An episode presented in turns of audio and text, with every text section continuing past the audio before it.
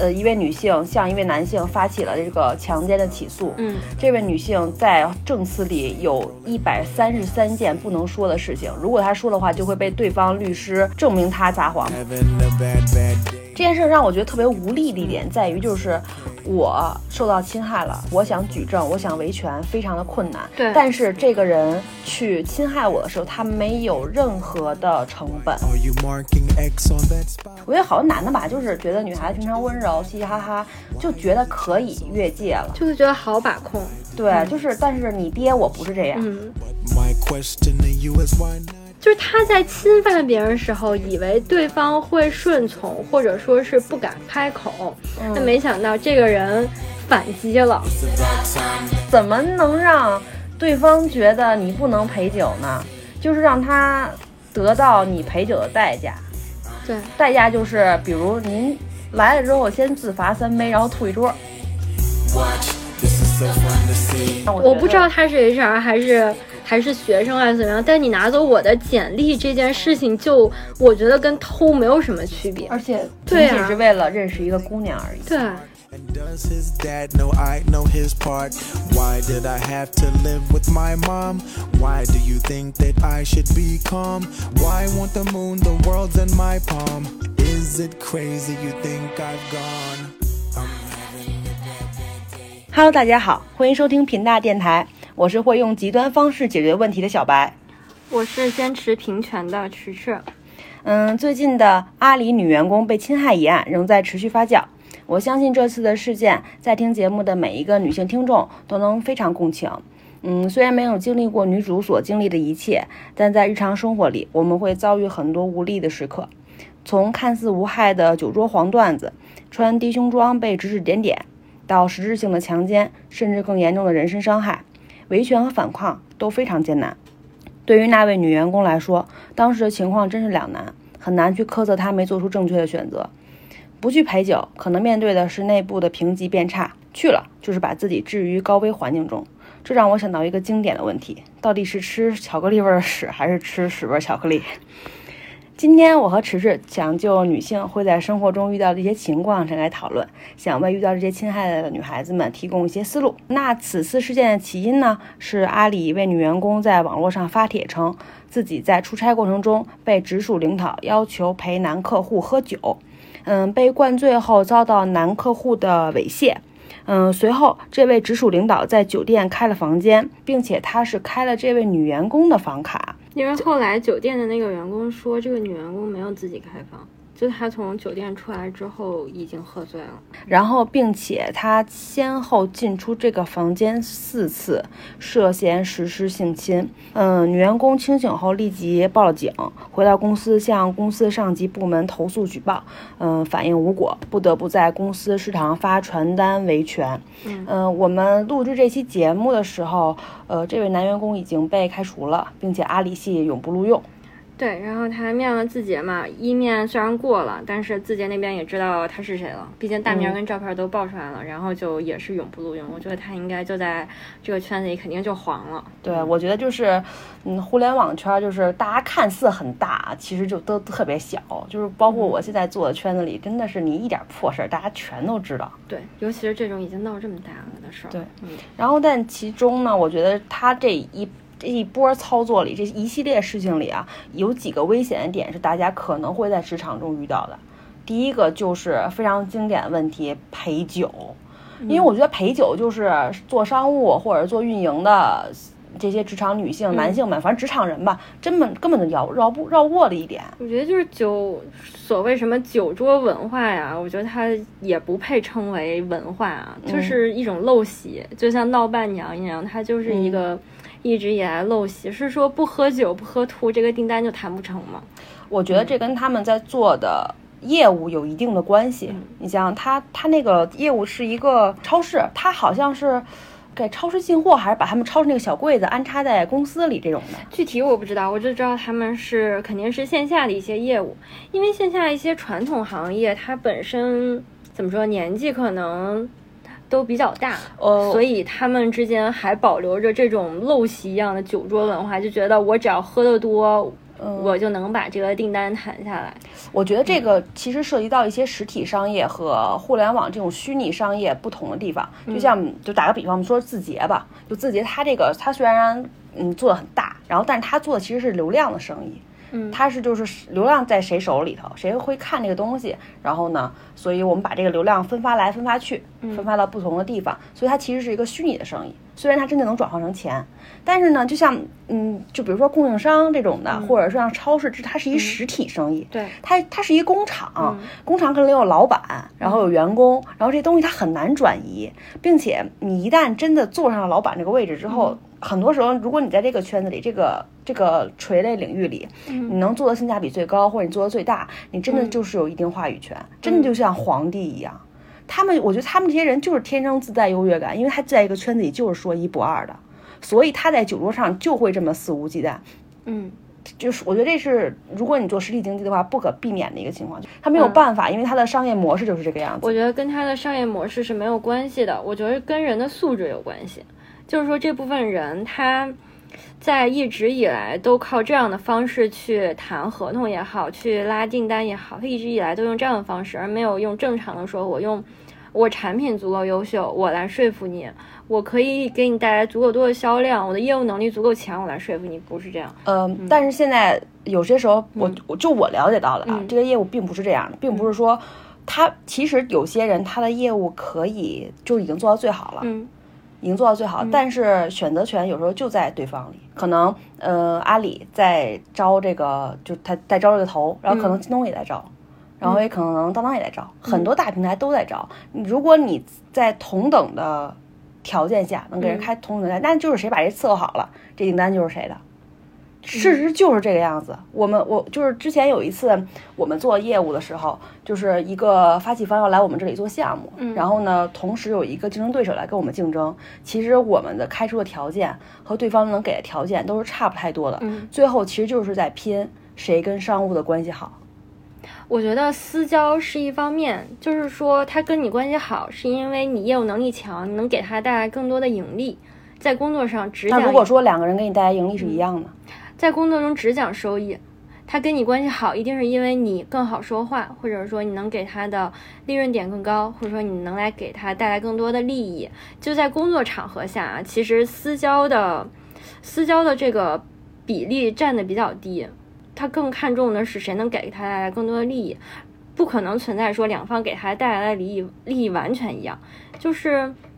客户他也要衡量在哪一个平台更优秀，而不会说因为我跟你私交好，我就愿意给你更多的钱。就算说两方利益接近的话，而用这样比较扭曲的方式让客户更偏向于自己一方，其实是这是一个很愚蠢的做法。对你跟他搞好私交，你可以有一万种方法搞好私交，但是你可以不用这个方法。对，就是出卖自己下属，包括自己都上手了，这件事情就就真的很就很愚蠢。你不觉得？就是今儿下午我还跟我同事在聊，说为什么就是可能为什么阿里。可能出现这种问题特别多，但是你们不觉得自己也很少出现这种问题？我的想法，我和我和我和我的同事想法是一致的，我们都觉得说字节，嗯，没有这种问题。首先，因为他们普遍比较年轻，对，然后他没有没有这些没有这种陋习，没有这种陋习。二一个就是因为他们比较聪明，他们知道这有些红线是不能碰的，碰了之后。他们知道什么是犯法，而不是说有钱能解决一切。对于生意人来说，哈，他的红线不一定是法律，但他的红线一定是利益。就是比如说，他觉得可能这么做的话不利于组内团结，或者说他被爆出来之后，他自己的风险很大。嗯，如果真的把这件事情放在一个杠杆上，放在一个天平上的话，他会觉得这件事情风险太大，所以他不做。嗯，但是呢，这些人就蠢。就没想到这件事情爆出来之后可能会产生一些问题，而且我觉得他们一溜全蠢。你干这个人干这个事儿的人蠢，非常蠢，他自己做这么一个伤害自己下属，可能会爆出来会可能进局子的事儿。然后呢，呃，HR 或者上层还去包庇他。我觉得最开始他们可能是因为怕这件事情爆出来影响公司的利益。可是他也没想到这位女士有社交媒体软件因为其实，在过去来说，女性在生活中受到性侵或者受到侵害的时候，传统女性的做法都是我要把这件事情压下来，尤其是这个女性，她还是一个已婚的人，嗯她更不愿意这件事情让别人知道。如果放在十年前，这件事情可能就会成为这位女性永远的秘密，一生的秘密。但搁到今天来说，就不会这样了。可能就是利用了女性的耻感。对我们从小都会被教育这一点嘛，就是说你要有这种这种莫名其妙的羞耻心，哪怕说是别人伤害你，你也要觉得是自己哪里做的不对。这就像是现在，就像杜美竹那件事情一样，嗯大家都觉得她应该是一个完美受害者，她不应该跟吴某凡有任何的。接触也好，或者说他们是不是价格没谈拢怎么样，就是后来也会爆出这样的声音。但实际上，在性侵这件事里面，它不存在什么完美受害者。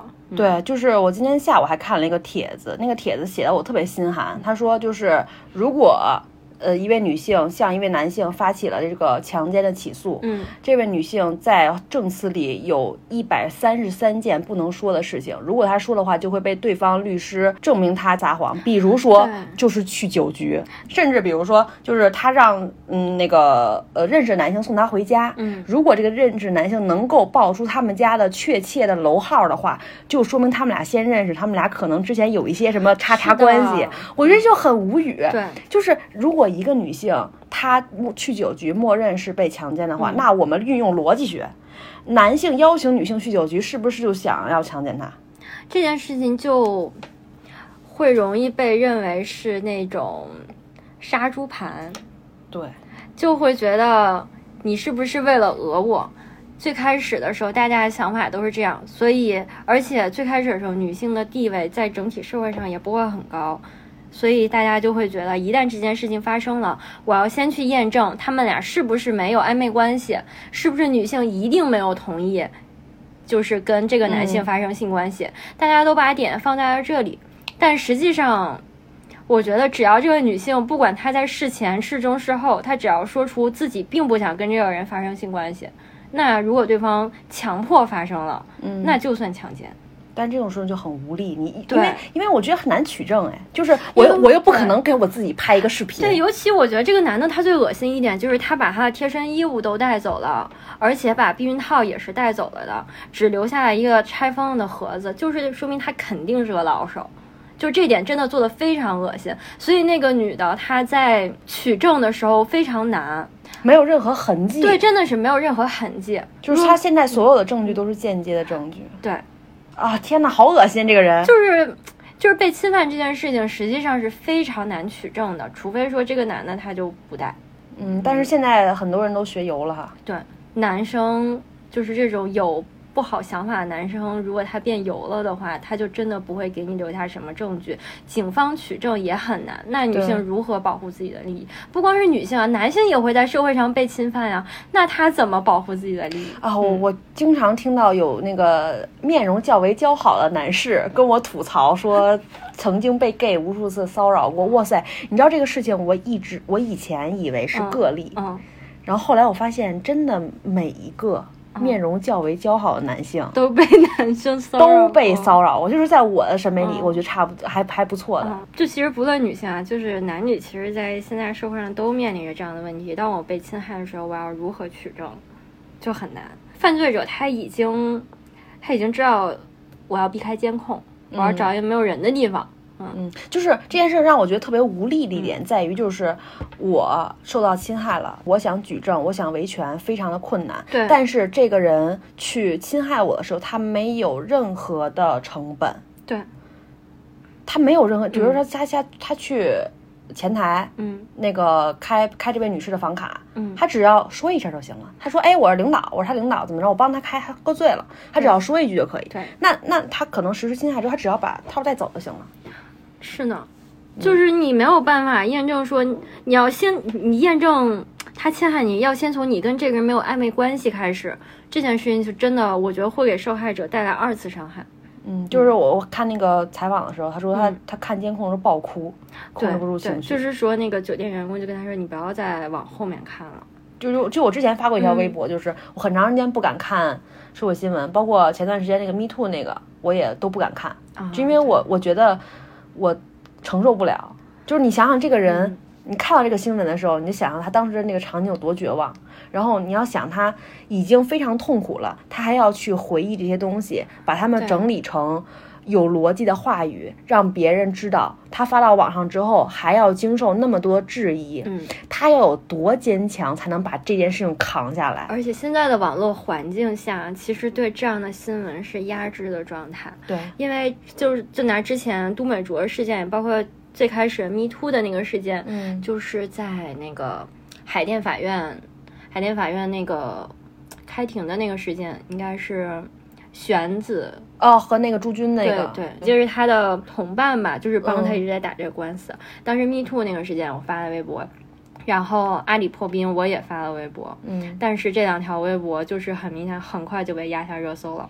就包括阿里这件事情，好像在热搜上也就第第第三天、第二天就没了。有的有的，你知道为什么有吗？是哦，他那个公关，公关还被人爆出来是假的公对关。，而且之前蒋凡那件事情，其实阿里就就微博，微博是阿里系的嘛，嗯，然后微博就这边被国家惩罚了，就说你控制舆论呀什么的，这件事情还是比较严重的。就虽然你是阿里系的，你是你是人民发声的平台，你不应该作为企业发声的公关平台，嗯、就是所以这次他没有。没有强行的删帖，这次做的是我改变舆论方向。你会发现，现在舆论方向都是酒桌文化，包括后来把恨不得十年前阿里的那些破冰文化破事儿又拿出来挡枪，然后再反过来说造谣，高层没有及时处理这件事情，以及后续没有给这给这个女性一点协助，就这一点就完全被抹灭了。虽然他最终给出来的那个惩罚还是。相对严重吧，就是呃，跟他相关的 P 八的那些高层被，呃，说是引咎辞职，但实际上肯定大家都懂，嗯但是我我觉得特别无语的一件事情就是，你六千人写联名书这件事情，我觉得你刚开始看的时候，我还觉得哦，可能公司内部还是有有一些正义的声音在的。后来内部很团结。后来发现他妈居然是、嗯，是是是是公关，我靠！对就是你还能被人扒出来是公关，你这件事情就整体让我觉得阿里的人很蠢，干这件事儿的人很蠢，对，然后高层很蠢，是比较蠢的。然后公关也很蠢，就是就是你骗我，你倒是整一个全套去。就是他们内网上这篇帖子要远比之前蒋凡，包括最开始前一阵儿爆出那个治阿里那篇帖子的回复和阅读量都很高，就好多人晚上真的是就被气到睡不着，就他们内部员工就被气到睡不着，觉得这件事真的很恶心。就你让阿里其他女员工怎么自处，包括那个破冰。破冰那个事件爆出之后，你让每一个阿里人走出去，大家都觉得哦，你这个人在新人时期就被你的同伴把你所有私密都扒了个底儿掉，就很恶心，你知道吧？就是、就阿里工牌从此再也不是那个杭州 杭州最亮眼的风景线。就是之前不是还爆出来，就是有阿里员工拿杭州的那个阿里的工牌，然后去网上约炮儿这种的，就一钓一个准儿。真的挺恶心的。而且他招的人其实都是在互联网圈里真的是顶尖儿的人。那个女生她也一定是被选拔上来很顶尖儿人。你让这么一个聪明的职场女性，这么有气质的职场女性，在食堂撒泼发传单，得是得是得给人逼成什么样儿啊？做事儿太没有面子和里子。对，那你觉得为什么这位当事的男主角嗯和阿里的上层能这么肆无忌惮呢？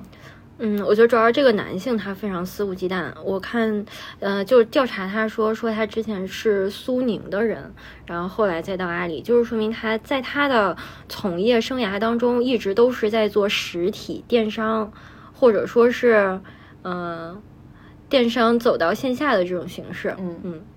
也就是说，他一直都在跟供应商这样的身份去打交道。也就是说，他从毕业到现在经历过来的文化一直都是这样的，所以他觉得我之前可以这么做，我之前侮辱女性没有什么后果。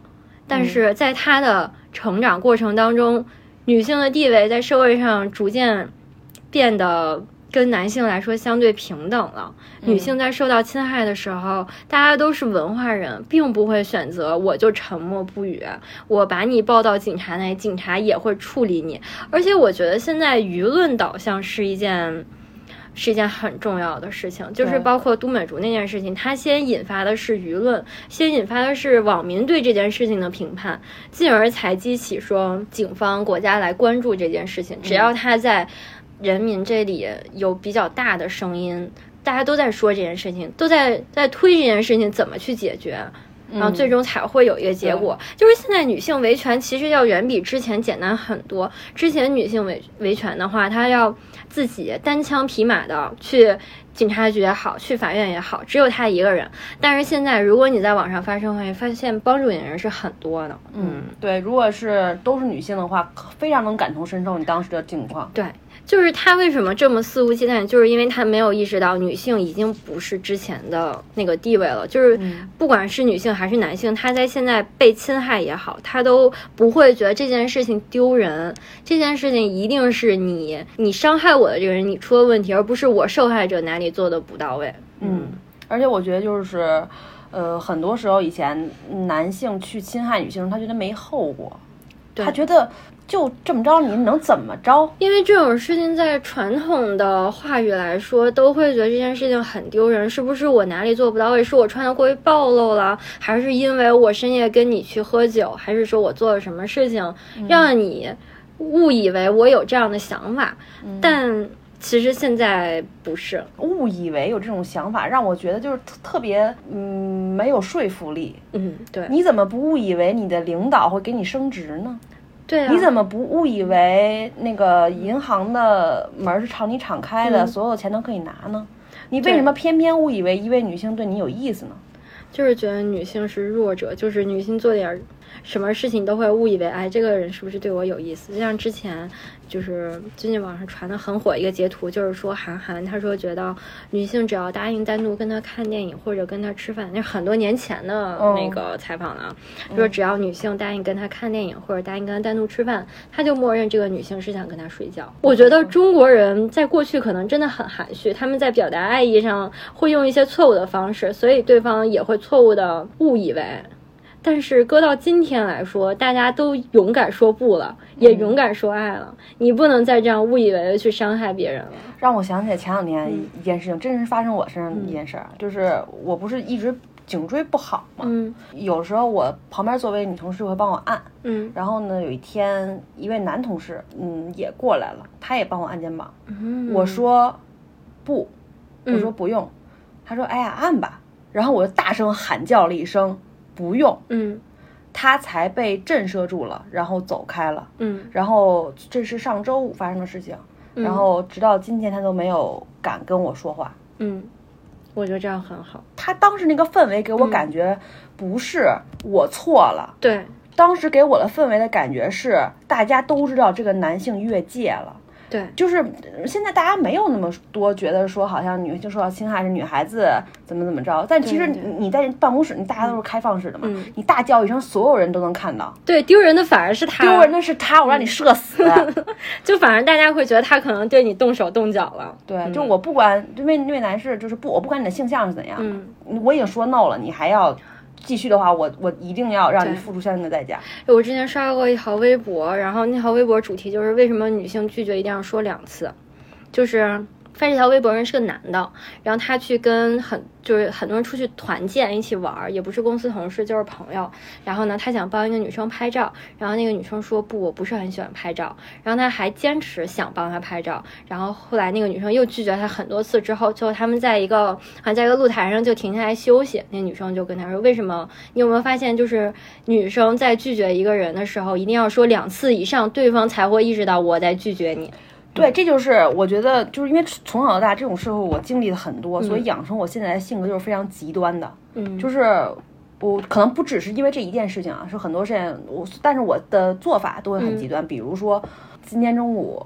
呃，我在跟我同事聊这件事情，就是聊阿里女员工这件事情。然后呢，我的搭档，嗯然后就出来插嘴，然后他跟我说一些别的事儿，嗯然后我接着说了嘛，说回到他那个事儿，我接着说了。他说：“你没发现吗？我就是想让你闭嘴。”我说你凭什么让我闭嘴？你是、对你是呀你是给我发钱还是怎么样？我就我就会用非常非常极端的方法去面对这件事情，嗯因为他我知道他是一个非常非常有爹味儿的人，他是一嗯位非常有爹味儿的人，但但就是我不能改变你的人是怎么样，嗯但是我可以改变我的做法，对，我就是让你。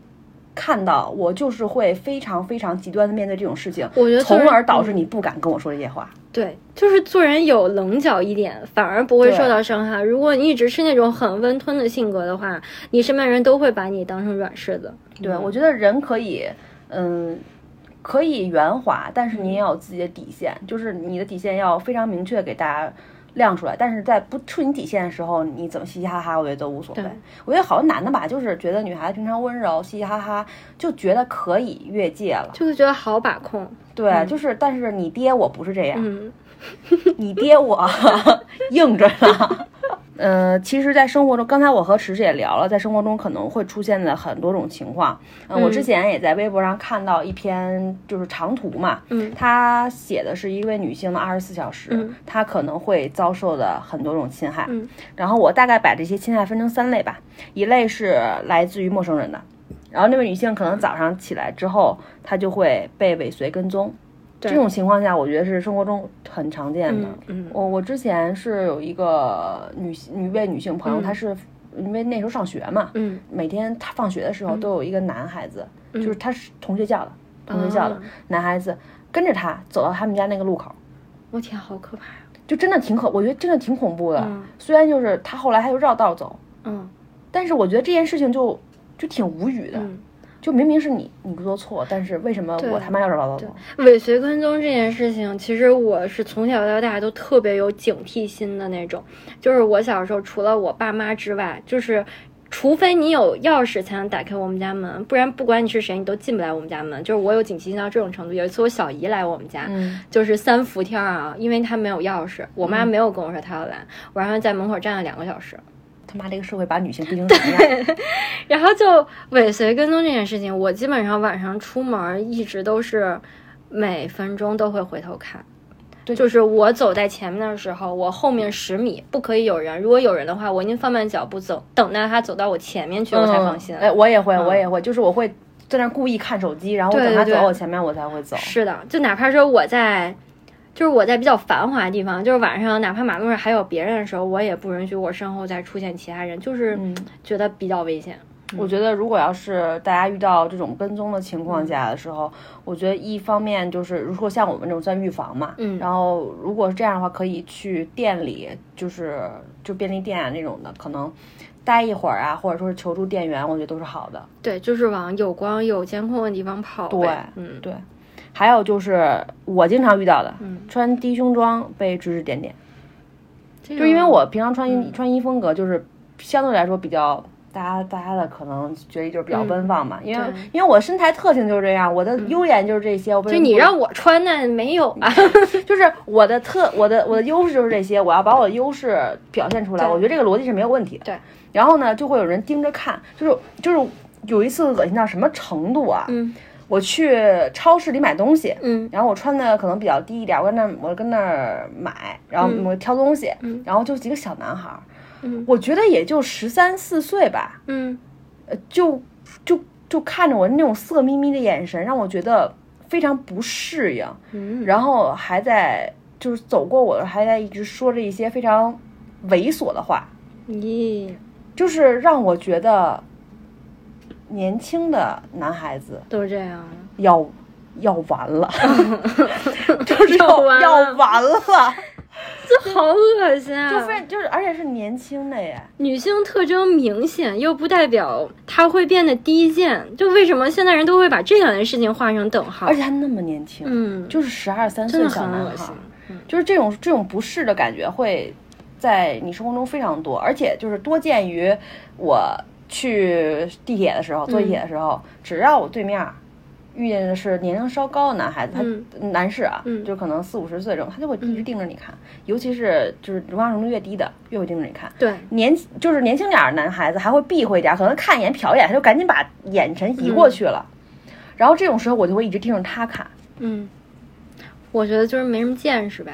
我记得我应该穿吊带儿出门的时间，它应该是我长大之后很久了，嗯，就是很长一段时间我都没有办法接受穿吊带儿出门，别人对我的那种眼神。嗯，就就是你还记不记得咱们上次去麒麟社参加那个嗯，酒我记得酒的集市你穿了一件比较低的黄色衣服，就有人对对盯着你看。对对对，就我没有啊，你为什么也要盯着我看？就是肉色比较多的范围，你就一定要看嘛。就是我觉得你看一眼，你瞟到了，我觉得无所谓。嗯，美丽的东西大家爱看，我觉得无所谓。但是你对一直盯着看，哎，就感觉不礼貌。嗯，真的就当时那个照片和微博我发到，我就和那个视频我发到微博之后，也有人私信我，就是进行言语骚扰，就是说你是不是在某某某附近呀？我们能不能一起出来玩儿？你爹我不乐意。对，就，但是我也没有骂他，因为我知道我骂他了，就意味着我这个人是活生生存在的，他就会跟你进行接下来更多的言语骚扰。对。就是如果你要把这种东西掐死在萌芽，你就不要理他。对，而且就，而且你想想，现在网上男屌丝那么多，就因为我我关注了一个特别好看的博主，嗯。他就是那种嗯胸大屁股大的类型，嗯。他经常会把他的私信截图发截图出来发出来，然后呢，就是就是就是你刚才看这些男性就是。呃，猥琐是猥琐，嗯但是你不，你会觉得他们不但猥琐，而且还毫无想象力。他诅咒一位女性的方式只能是意外怀孕。我操！我跟那儿看，我就我跟那个博主，我发出同样的疑惑，就是意外怀孕为什么算诅咒呢？哎呀，太无就语了。毫无想象力，就是青春疼痛文学。然后要不咱再换一本更疼的，干嘛用这种方式？我就觉得大而且无语。而且他们真的以为他们躲在网络背后就抓不出来他们吗？我跟你说，就是我真的是那种网络侦探啊！哎。就你千万别觉得你在网络背后就是别人不知道你的个人信息。我我之前看过一篇帖子，就是嗯详细教导你，如果有网上有人辱骂你或者给你侮辱你的话，嗯。你要怎么维权。嗯，呃，方法是首先你先告微博，哦，先告微博，写到，然后微博一定受理，对。然后一定有传票，嗯。然后微博那那边的律师会非常熟练的问你要和解，然后你和解的呃置换内容就是要到这个人的所有信息，哦然后微博那个律师就会给你他所有信息，然后你有了这个人的所有信息，你就可以直接到法院起诉这个人，这个人就会有传票，嗯。就是你其实想治他很容易，对，就现在微博什么的都是实名制，你真的不要觉得自己躲在网络背后，在那里搞什么屌丝言论的话，别人抓不到你。就是我觉得这个这个方法就应该被广大女性嗯，就是熟读并背诵。对我觉得现在的女性，她可能不会在生活中遇到很多侵害，但是基本上在网络上都会或多或少遇到过这样的骚扰。对，大家可能有些时候只是觉得麻烦，但其实这个过这个流程很好走。对，就是、嗯呃，你也不用觉得说好像提提起诉或者会花钱怎么样的，嗯呃，被告之后都会把所有这部分钱承担的，然后律师费也是要承担的，嗯因为如果他败诉的话，他肯定是要承担。如果他要跟你和解的话，你可以直接把这钱让他让他给你付了，嗯，就是所有人都要为你说出的话付出代价。对，还有一个就是我之前。呃，也也也是就特别偶然的一个经历啊，嗯被拍裙底照片，我觉得这件事情就是特别普遍，老普遍了，普遍到我觉得它不是一个偶然事件。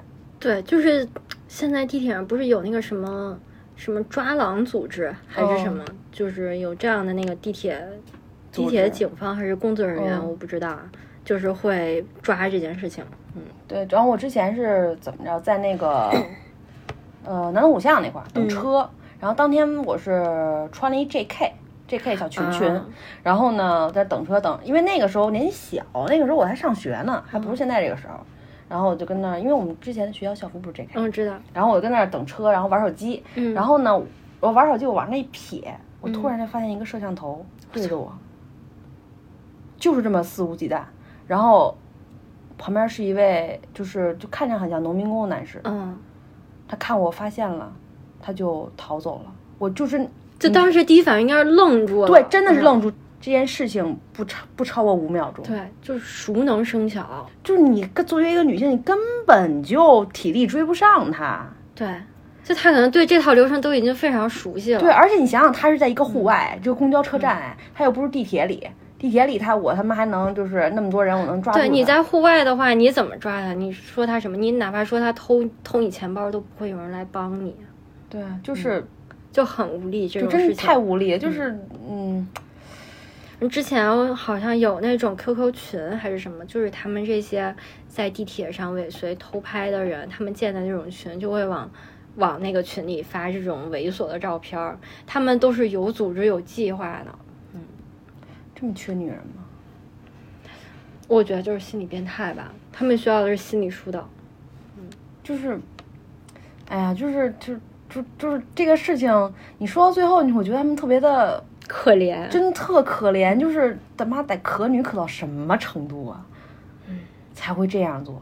就是我认识男性啊，就是我认识男性，他们，呃，网上关注美女的，嗯然后关注福利机的都有，我觉得都特正常。嗯看看美女这件事情多正常啊！我也看美女，我们也看美男，就是就是，但是你把它挪到现实生活中，嗯这件事情是，就是我让我觉得没有底线。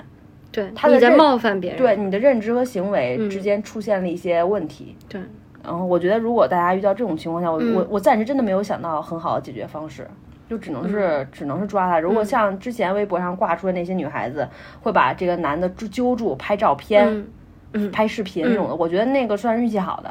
对，能揪住真的算是运气好的。如果他就是在大马路上拍你，然后就跑了，你根本抓不着，抓对抓不着他这因为你。体力上就就就有一些差距嘛。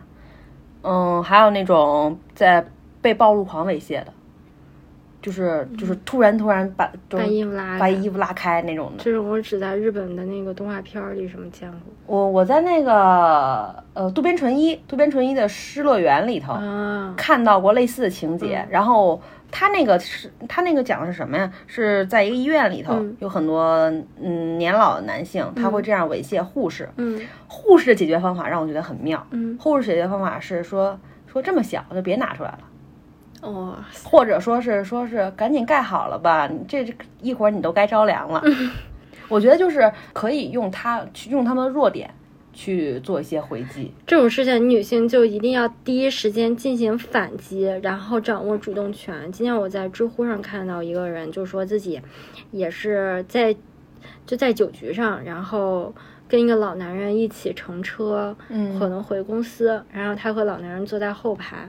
然后那个老男人就是聊一聊，试图摸他的手，然后那个男，然后那个女的立马把那个男的手打开了，然后说：“我这是祖传的什么铁砂掌，你不能碰。哇，”嗯，这么礼貌吗？就打开了，然后那个搞，然后搞的那个老男人也很下不来台，就是他没有意，就是他在侵犯别人时候，以为对方会顺从，或者说是不敢开口，但没想到这个人反击了，就是他在面临反击的时候也是懵逼的。然后还有一些就是刚才像还有第二趴，第二趴，第二趴是来自同同事和朋友的，呃，有前面陪酒这种，就是你不不可避免会出现这种问题。我的解决方法是这样，我今天跟同事沟通的，他说怎么能让对方觉得你不能陪酒呢？就是让他得到你陪酒的代价，对，代价就是比如您来了之后先自罚三杯，然后吐一桌，嗯，对对对就是让你让人觉得你恶心。对，就是让让他就从最开始对你没有欲望。你知道我的同事为什么不敢让我陪酒吗？嗯因为他们都见我喝酒的样子。然后每次我只要一喝酒，就把西哥安排在我旁边，然后我就开始摸西哥大腿。天，你你这算不算对他进行侵犯？那西哥觉得很快乐。你们这属于两情相悦。然后，然后就是这样那种的，我觉得就是你你让他知道，让你陪酒的是有代价的。就你们这是在相对嗯尊重对方的环境下，不会出现说像阿里女员工那种酒局的情况下，相对来说你们是安全的。对，就是一般，我觉得像那种情况也比较极端吧，或者说是让真的你就是我们我们真的没有遇到过，我们没有处在这样的酒局的场景下，嗯，对，就我们没有接触过像供应商啊什么这样的人。我觉得就是打，就是你你让我去陪酒，然后你又想把这单谈成，嗯，那我我作为一个酒醉的人，我做什么事情都是合理的。对，那那你你这样这单就谈不成，我觉得他的本质逻辑就是鱼死网破。嗯你想侵害我，那你他妈也别想活。嗯，我要是遇到不想喝酒的酒局，或者说就单纯不想喝酒，或者怎么样的，我就直接说我今天吃了头孢，嗯，嗯，就直接从根本上打消对方想要灌我酒的念头。就是你是比较理智那种，嗯比较理智的人。对，因为我要吃了头孢，你真让我喝酒，那肯定就你要你要要我命啊！嗯，就是对方也不会说，哎，你喝吧，也不会这么说。还有那种，呃，酒桌黄段子，也也不仅限于黄段吧，侮辱女性的段子也算。之前我我的我搭档在微信群里，就是因为是一个什么事儿，他说了一句话，说女人没有男人可怎么活呀？你打人了，然后我就说说你变成女人你就知道了。嗯，这种这种男的真的很这种男的不在少数，嗯。而且你想想他是光线传媒出来的，嗯，报他公司，呃，他他当然他现在在我们公司，他以前是光线传媒，嗯，像那种这种人就很多，就是从本质上觉得男女不平等的男性其实是挺多的。非常多，而且他有俩闺女，他就是受这种糟粕文化的，荼毒对对。对对对，他就没有意识到说啊，女性女性原来可以独立，女性原来可以不结婚，女性原来可以不生孩子，他没有这样的想法。就是他，但但他挺服他他他很服他那个媳妇儿，嗯。他因为他媳妇儿管得严，嗯就是你知道他媳妇管他严到什么程度啊？就是有一次我坐他车，我们俩一块儿拜访客户，嗯然后坐他车去，然后他那个副驾驶上面不是有一镜子嘛？嗯那个镜子上面有，他那个车镜子旁边有一个呃拉开的地方，我需要把那个拉开才看到镜子。嗯，然后我当时想在车上补个妆，好，然后我就补完妆之后，我忘了把那个镜子拉回去了。嗯他就马上特别敏感，说你干嘛呢？赶紧把这个拉上。他嗯说你别诬陷我，怎么怎么着，就就别的女的坐着他媳妇儿那怎么交代。然后我当时就在想，我说我说你这么怕老婆？我不是这么怕老婆，我说嗯你是你是平常得花成什么样才让你老婆如此的紧张？啊，将心比心啊，一个人给够你安全感，嗯，你怎么会这样对待他？对，就不会想到这个点上。就是我也有时候会坐我有有车的同事的车，就顺道回家什么的，人家也没有说就说对就是不会就不会说啊，你不能坐我副驾，你坐我副驾，我老婆发现怎么办？这种都不会。我发现男性在。潜意识里，他还是会有那么一点点顺应大众的想法，不尊重女性，就觉得女性是弱者的这种情况。之前我跟我男朋友出去玩的时候，然后打车，打车，然后就也不知道怎么着跟司机聊天儿，然后聊到了说女性开车容易出事儿，嗯然后我当时就怼他了，因为我男朋友他本身不是那种不尊重女生的人，嗯，对他就是逗闷子，嗯但是我在我这里我就一点儿都不能接受，我就可能是精神洁癖，我觉得你一定不可以有这种想法。我跟他说，在据数据显示，男性开车出车祸的比例要远高于女性。嗯，这就像抹黑一个人很容易，但是你要澄清却很难。对，就是我觉得所有女性都要做到对自己看不惯的事情零容忍，嗯对这些不尊重女性的做法零容忍。就是我不要找任何的理由去面对这些这些所谓的黄段，所谓的不尊重女性的笑话。对，就我就当场怼你。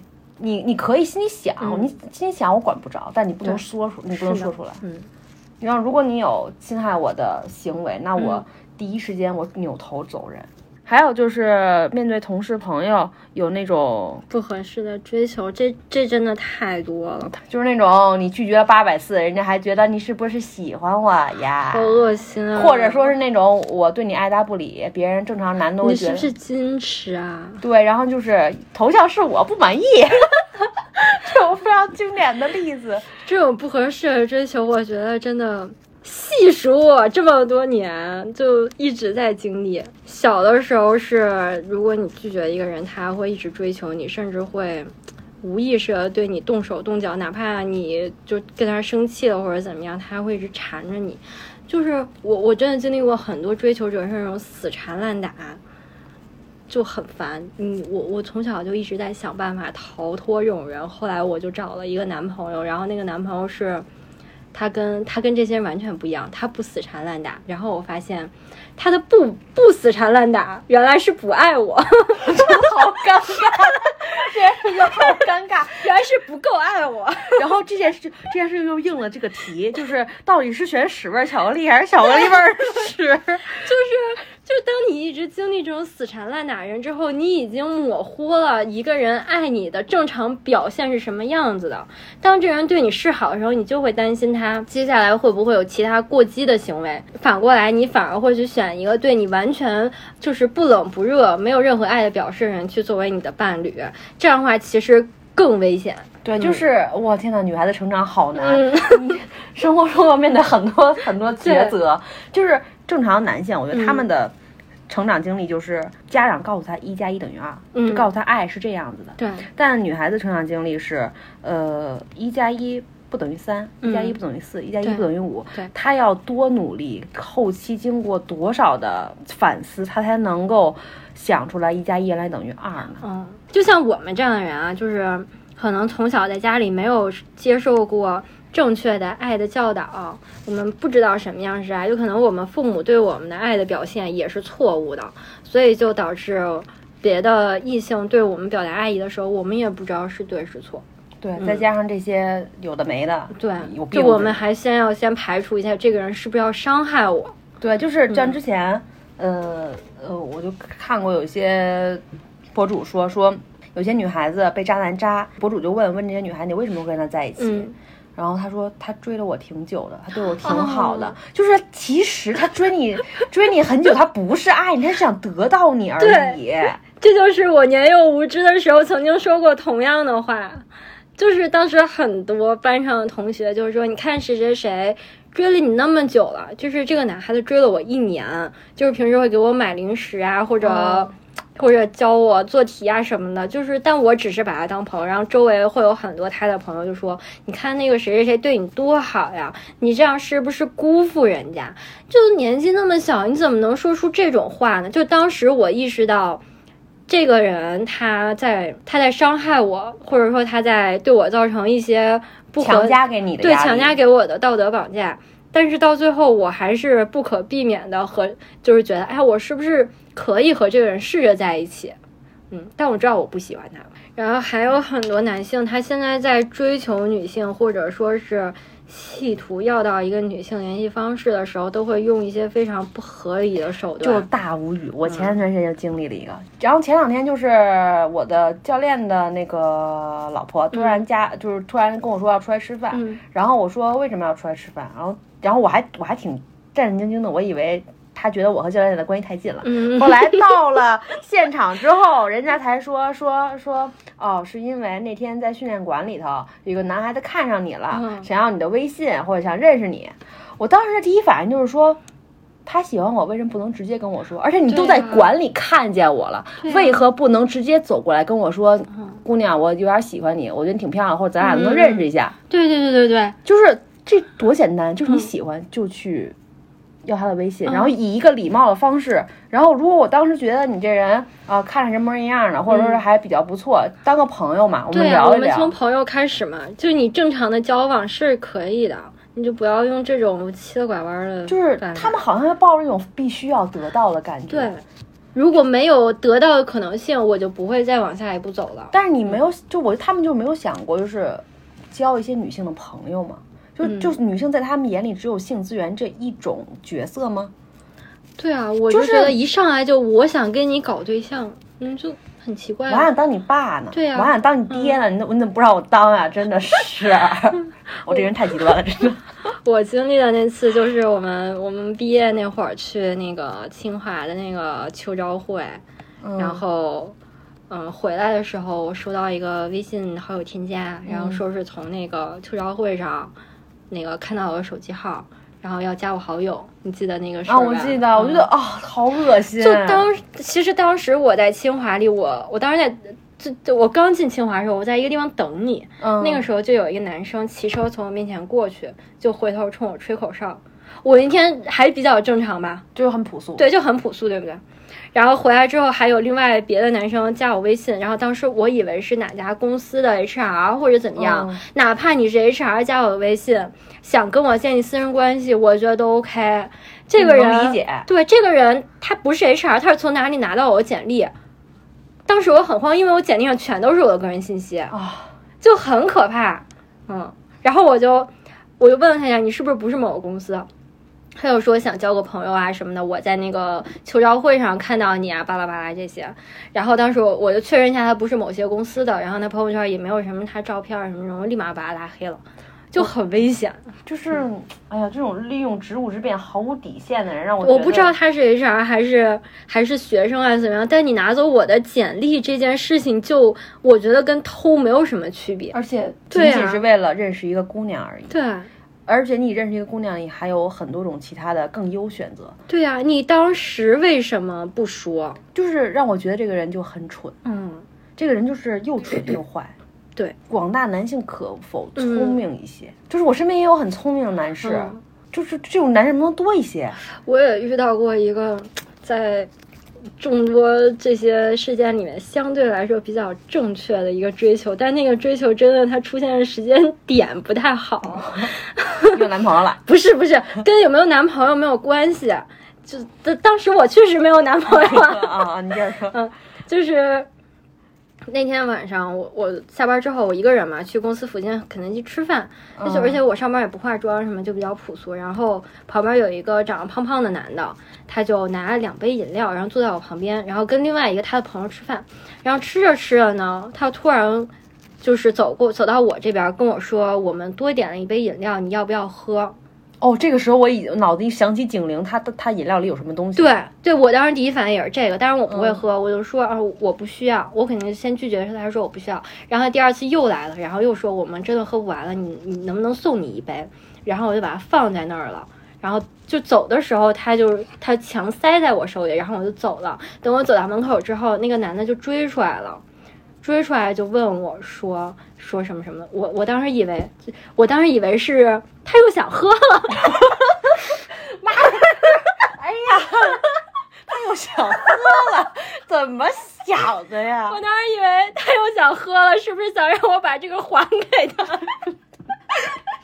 然后他在说那个，就一上来就一大篇自我介绍，说我能不能加你个好友认识你一下？说比如说就是我觉得你长得很好看呀什么这些。那那会儿已经晚上八九点了。就你知道，我们当时下班那条路真的很黑，你知道吧？嗯就是每次，哪怕他周围有很多人，然后旁边也是军区啊没有什么的路灯嘛对，没有路灯，我们走那条路都要打手电筒什么的。当时那种情景下，一个男的把你拦下，想要你微信，多吓人呀！对，首先我给了，就我先给你吧，就免得你一直缠着我不让我走。我给他之后，立马就对他朋友圈不可见。然后我去坐地铁了，我去坐地铁的时候，在换乘里面走了两圈儿，因为我怕他跟着我啊。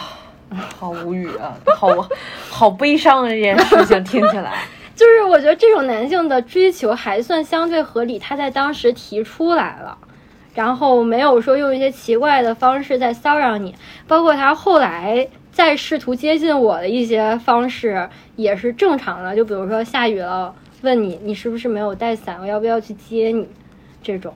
然后没过两天，我看他没有什么心气儿了，就把他放冷静了，我就把他拉黑了。嗯，天哪！你爹我是雷神，下雨的时候不害怕。就就真的，我跟你说，都市女性出门一定要第一要带创可贴，第二要带伞，嗯，就很重要。就是我一直觉得在路上遇到一位女性找她要微信这件事情吧，挺没必要的。你看我长得好看，你了解我吗？就是因为不了解嘛，万一我虽然看起来很好看，但嗯其实我是蛇妖变的呢。对呀、对呀、你就蛇妖也没有被证实不存在，对不对？对对对对，那万一呢？万一我家里躺十个男人的尸体，你知道吗？万一我吃人呢？你想过这种事这种事情吗？他他们怎么敢在马路上随便要别人的微信啊？而且一上来他的目的就很强，我就觉得这这种人很危险，因为我经历过那种疯狂的追求，我知道一上来就我觉得你长得好看，这一定不是什么好的出发点。嗯嗯，就是我特别摒弃这种人。虽然后来我们俩在一起也是因为我觉得你长得好看，但这不是大前提啊。就是嗯至少我们之前是简单的互相了解过，觉得彼此啊有百分之二十聊得来，就姑且算百分之二十聊得来。然后你长得还不错，我们再讨论一下要不要进行下一步操作。就是我觉得我男朋友还是相对来说，他非常尊重我，嗯。就不管说我们要不要见面也好，然后要不要有后续发展也好，要不要呃有其他就生活中所有事情，他一定会征求我的同意，他把我当做一个人看。对但是这一点都在现实生活中很多男性中是缺少的，他们很难把女性当成一个跟他们平等的正常人来看待。是的，我觉得这个文化水平不高。对，就是读书少还有一种就是我觉得比较尴尬，就是亲密关系里的骚扰，哦，比如说被拍了叉叉的视频，然后呢分了手之后要挟你，嗯。然后今天我在网上看到了一个标准回答，嗯。经典啊，然后我觉得经典，就是，呃，那个女孩子首先第一步是说说你拍了一个视频，首先是违法的，嗯。你愿意发你就发，嗯。你发完之后我会立刻起诉你，反正你的个人信息我也知道。对，然后，然后他，然后第二步他是诋毁这位男士，嗯诋毁这位男士，我也不知道是不是诋毁啊，哎，我也不知道陈述事实还是诋毁啊。嗯他说，他说，你知道你你这么小，时间这么短，每次我装的有多痛苦吗？你你现在这么纠缠我，是否是因为你再找不到像我这种演技自然，而且还愿意包容你的女孩子了？如果说你敢你把这个视频发出去，你以为你的同事朋友所有人都没看过黄片吗？我身材很好，我并不介意被发出去，但是呃，你发出去之后，你每次十秒钟这件事就要暴露了。就是男性他误以为能在这件事情上驾驭得了女性，实际上没想到他真的很弱鸡。对，然后那他发了那条、那那段文字之后，那位男士已经半个月没有理过他了。就是其实他们的自尊心也很容易就是冲破。对啊，就是拍视频这件事情，其实不光是在伤害女性，他也在伤害男性啊。就是男性只不都过觉得，是隐私啊对啊，都是隐私啊！你暴露我隐私，不也是在暴露你的隐私吗？对啊，你你又短又细，就是有些时候我看那些国产的，就是偷拍啊，就是有时候会刷到嘛，然后我就，你知道我你知道我内心的想法什么样的吗？就是就是就比如你刷 P 站，然后你刷到这样的视频，我就会觉得这么可爱、这么好看的一个妹妹，为什么要跟 这么短、这么小、这么胖的男孩子在一起做爱呀、为什么呀？会被屏蔽。就是就是你看的时候，你觉得长叹一口气，然后划过去。反反正我觉得亚洲这边的片子吧，就男性都比较丑，嗯就是不是身材不好。对，就是让人看起来你既然是职业的，你为什么不管理好身材啊？